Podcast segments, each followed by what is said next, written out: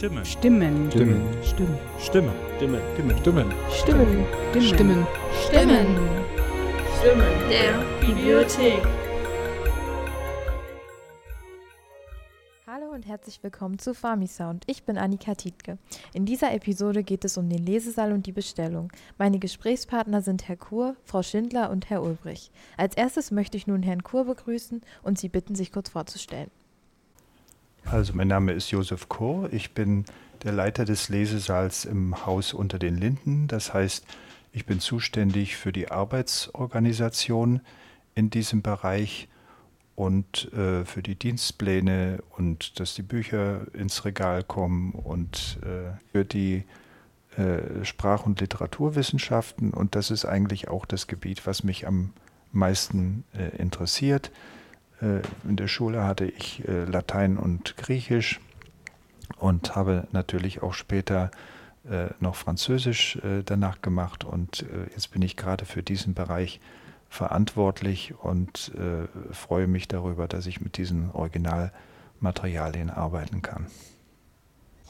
Dann würde ich Sie vielleicht mal kurz bitten, so den Lesesaal zu beschreiben, so wie eben der Bestand ist, mhm. wie das Ganze aufgebaut ist. Also die Staatsbibliothek ist ja eine Bibliothek in zwei Häusern. Im allgemeinen Lesesaal unter den Linden findet man Literatur zur Geschichte von den Anfängen bis zum Ende des Ersten Weltkriegs. Im Lesesaal Potsdamer Straße vom Beginn der Weimarer Republik bis heute. In den übrigen Wissensgebieten liegt der Zeitschnitt ungefähr bei der Wende vom 19. zum 20. Jahrhundert.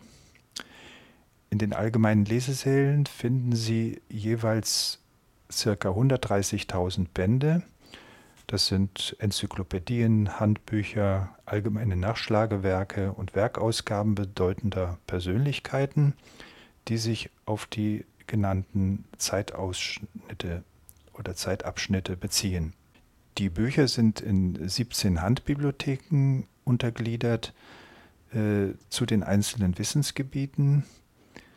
Daher beginnt die jeweilige Standortbezeichnung in unserem Katalog und auf dem Rücken der Bücher äh, immer mit der Bezeichnung HB wie Handbibliothek für das Haus Potsdamer Straße und HA wie Handapparat äh, im Haus unter den Linden. Das heißt, wenn Sie solche äh, Abkürzungen im Online-Katalog finden, dann äh, wissen Sie schon immer, aha, das steht im Lesesaal unter den Linden oder im Lesesaal Potsdamer Straße. Dann würde ich noch gerne von Ihnen wissen, was denn eigentlich die Hauptunterschiede zwischen dem Allgemeinlesesaal und den Sonderlesesälen sind. Äh, genau, da gibt es einen gravierenden Unterschied. Wir haben einmal die regionalen Sonderabteilungen, die zu bestimmten Regionen der Erde, also Ostasien, Orient oder Osteuropa, Literatur sammeln und auch in deren Sprachen. Dagegen bieten wir in den beiden allgemeinen Lesesälen jeweils nur äh, Literatur in den westlichen Sprachen an, äh, weil die anderen Bereiche ja abgedeckt sind durch die Sonderlesesäle. Und ähm, wir gehen davon aus, dass äh, das oder der Großteil unseres äh, Publikums äh, eher Literatur in westlichen Sprachen nutzt. Also das wäre natürlich Deutsch, aber genauso Englisch, Französisch, Spanisch, Italienisch, die einfach die bekannteren Sprachen, in denen Handbücher, Lexika, Nachschlagewerke oder auch Werkausgaben äh, angeboten werden. Sind denn all unsere Bestände nur in Originalsprache zu finden oder gibt es auch Übersetzungen? Äh, es ist ja so, dass die Staatsbibliothek im Prinzip nur Literatur in der Originalsprache sammelt. Das heißt, wir kaufen normalerweise keine Übersetzungen, es sei denn, es handelt sich jetzt um ein sehr wichtiges Werk, das vielleicht, wo vielleicht auch die Übersetzung selbst schon wieder ein Kunstwerk ist. Also wenn ich jetzt beispielsweise an Shakespeares Werke denke, die äh, von Schlegel-Tick äh, übersetzt wurden, sind auch diese schlegeltischen Übersetzungen ja bereits wieder ein Bestandteil der äh, Literatur und äh, sind natürlich verfügbar. Das mag auch in verschiedenen anderen Bereichen äh, der Fall sein. Dann haben wir auch mal Übersetzungen, aber in der Regel steht nicht nur in den Lesesälen, sondern in der Staatsbibliothek immer das Original. Und wenn ich jetzt herkomme und in die Musikabteilung möchte, kann ich da einfach durch die Tür spazieren oder muss ich da jemanden fragen, der mich dahin führt? Genau, neben den äh, erwähnten regionalen Sonderabteilungen gibt es ja auch noch äh, materialbezogene, wie eben gerade der erwähnte Musiklesesaal. Der befindet sich äh, zurzeit noch äh, in einem gemeinsamen Lesesaal mit dem Rara-Lesesaal, wo besonders alte und wertvolle Bücher zur Verfügung gestellt werden. Und äh, deswegen äh, ist dort der Zugang nicht so leicht möglich. Man muss äh, klingeln und äh, darf auch diesen Lesesaal nur nutzen, wenn man Material aus diesem Bereich benötigt. Und für den Musiklesesaal wären das beispielsweise jetzt äh, Tonträger oder ähm, äh, Noten oder auch wertvolle Manuskripte, also Autographe aus äh, alter Zeit von Beethoven, Bach, Mozart äh, und so weiter. Ist es dann bei allen Lese also Sonderlesesälen so, dass man dort extra klingeln muss oder kann ich auch in einen einfach so reinkommen? Also in der Regel ist es schon so, da dort häufig sehr wertvolle Materialien angeboten werden, dass man sich dort einträgt.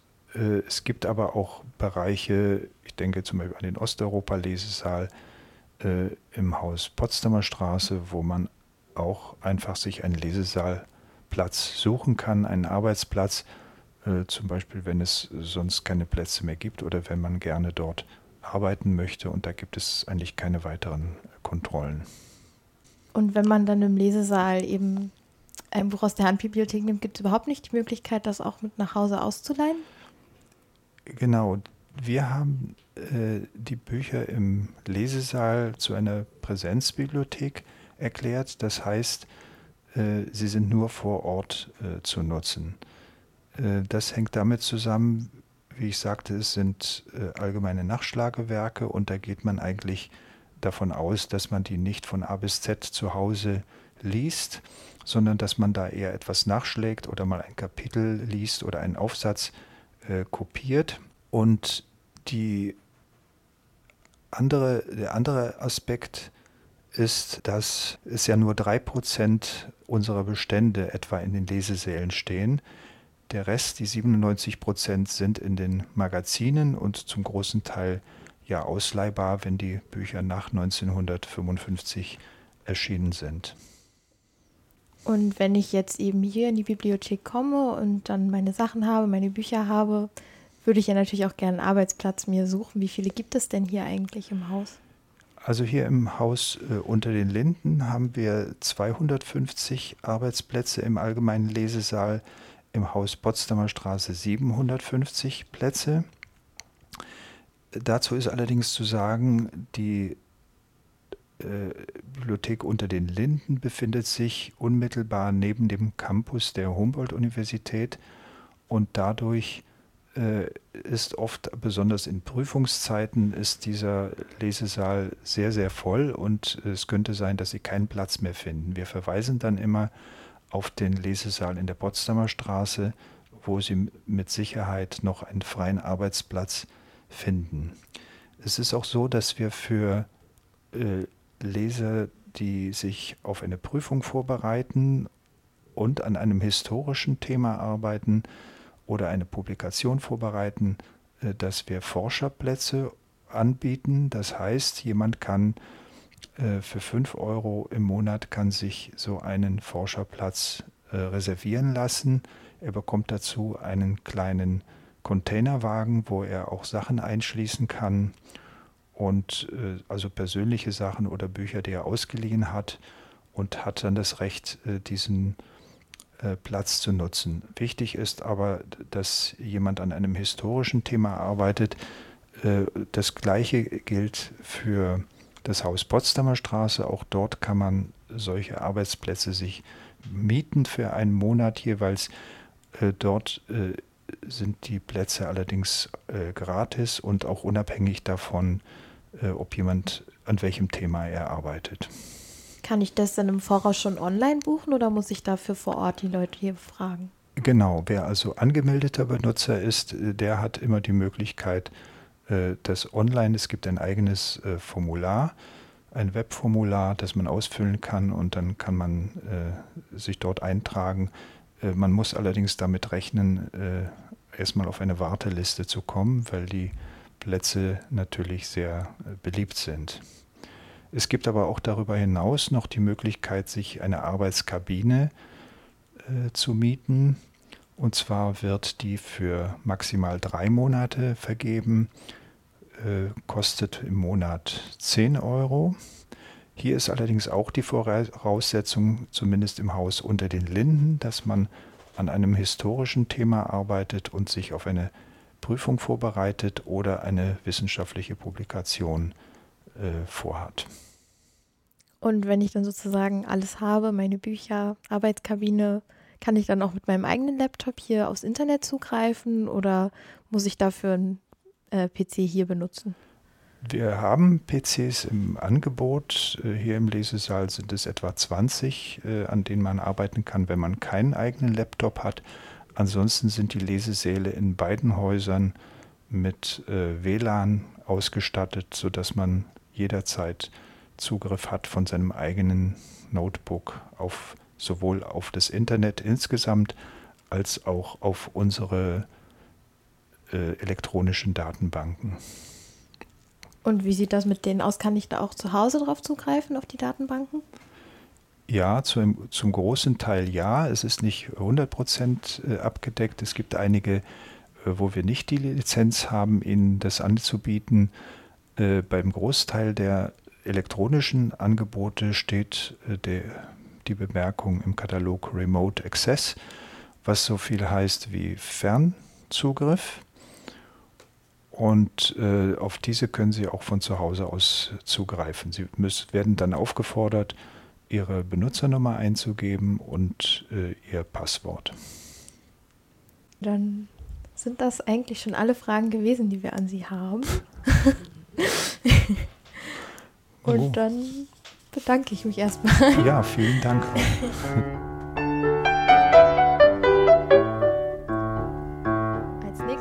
äußert sich jetzt Frau Schindler zum Lesesaal in der Potsdamer Straße. Ich würde Sie bitten, einfach mal kurz den Lesesaal zu beschreiben.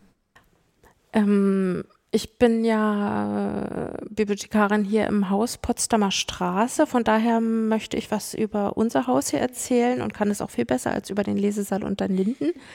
Ähm, das Haus ist ja von Scharun gebaut worden. 1978 wurde es eröffnet und äh, mir gefällt tatsächlich jeden Tag immer wieder diese Landschaft im Lesesaal, in der man ist. Diese riesigen Fenster, von denen, durch die man halt den Verkehr draußen sieht, aber gar nichts, gar nichts hört.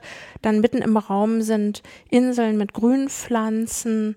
Ähm, die Arbeitstische stehen auf verschiedenen Ebenen. Der Lesesaal hat drei verschiedene Etagen, aber die sind versetzt zueinander angeordnet, sodass man den Gedanken einer Landschaft tatsächlich hat.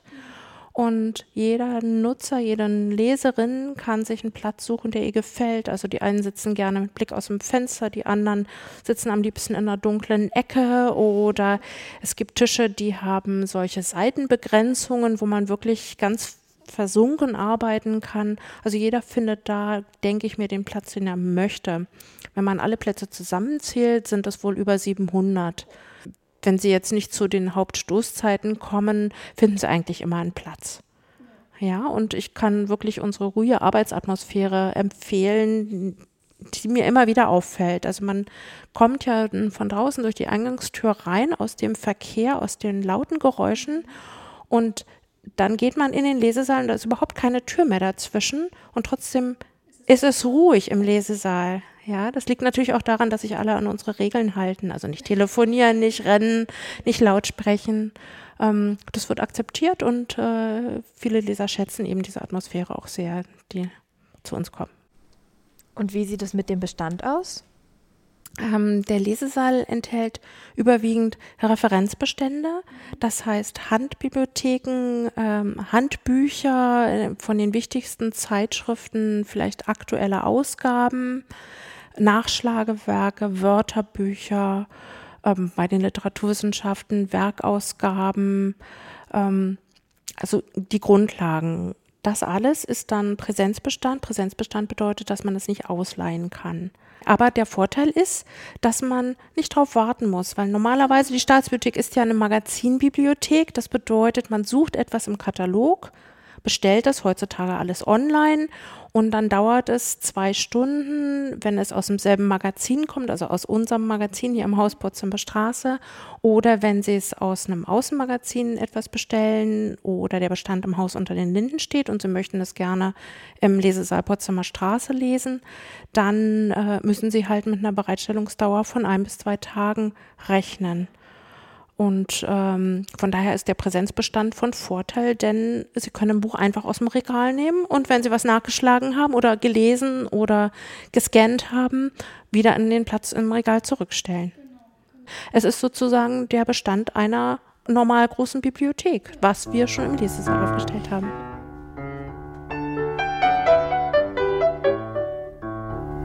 Schon einiges über die Leseseele und deren Bestände erfahren.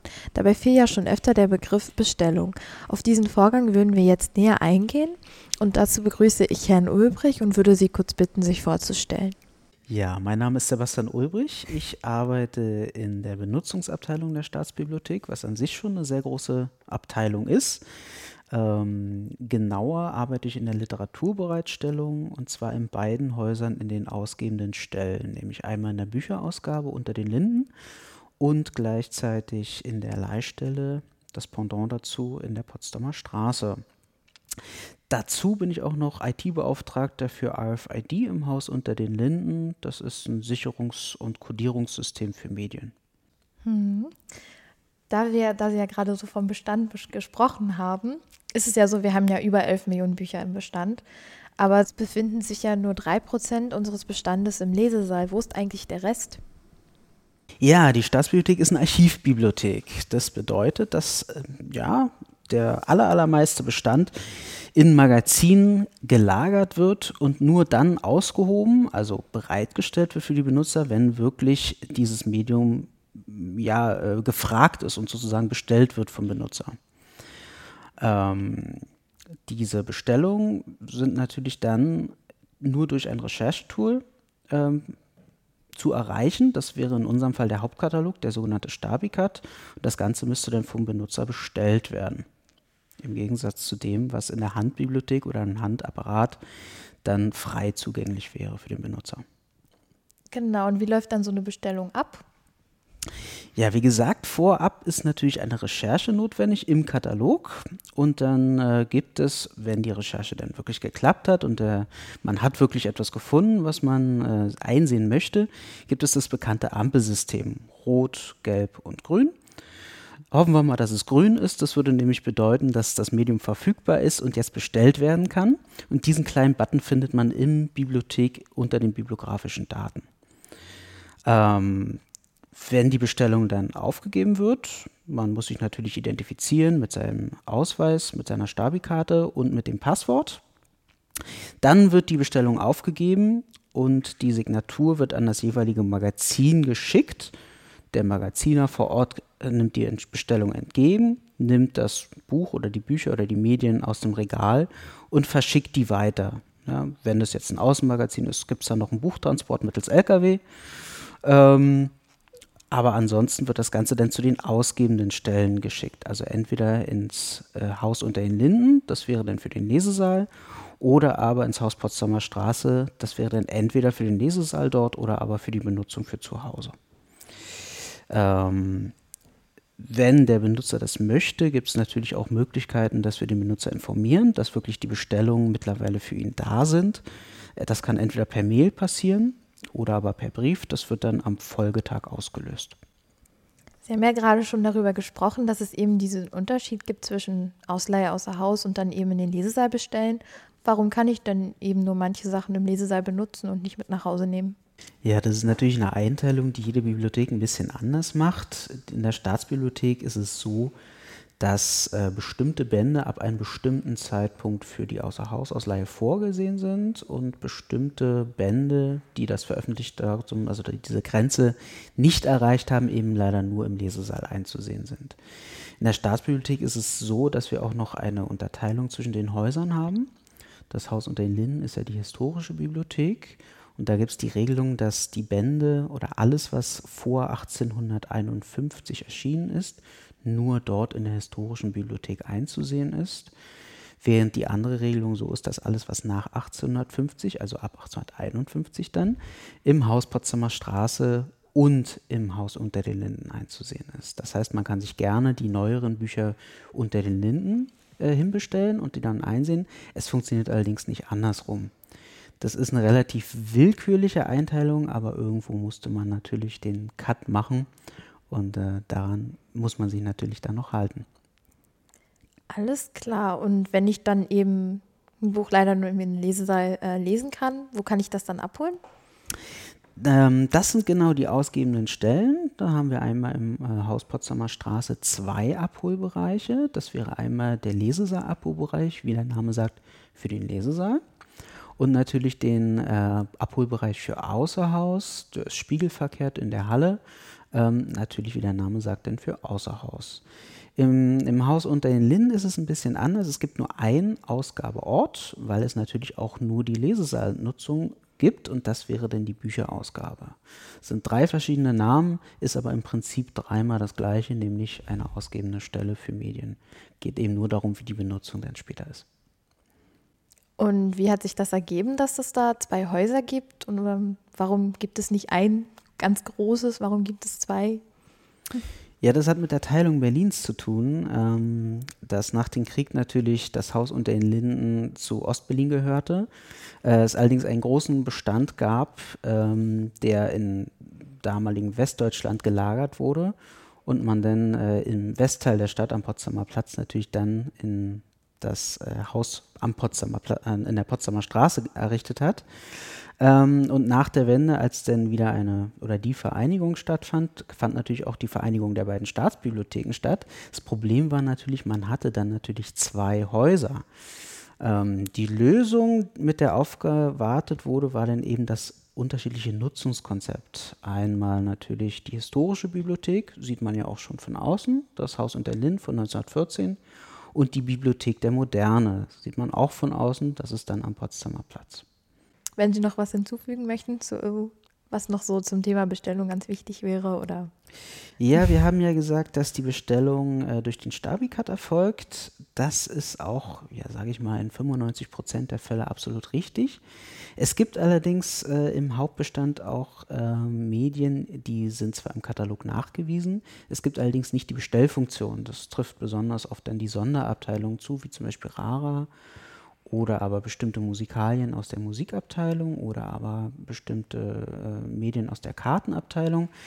Die sind zwar im Katalog nachgewiesen, es gibt aber wie gesagt nicht diese Bestellfunktion. Der Button fehlt ganz einfach. Das sind dann diese kleinen Ausnahmen, da müsste man sich dann mit der jeweiligen Sonderabteilung selbst in Verbindung setzen. Entweder kommt man persönlich vorbei oder aber man regelt das am Telefon oder per Mail. Dann bedanke ich mich vielmals, dass Sie hier als Interviewpartner zur Verfügung gestanden haben und hoffe, dass einigen Zuhörern damit viele Fragen beantwortet wurden und ihnen weitergeholfen wurde. Ja, gerne, gerne. Ja. Wunderbar. Ich bedanke mich.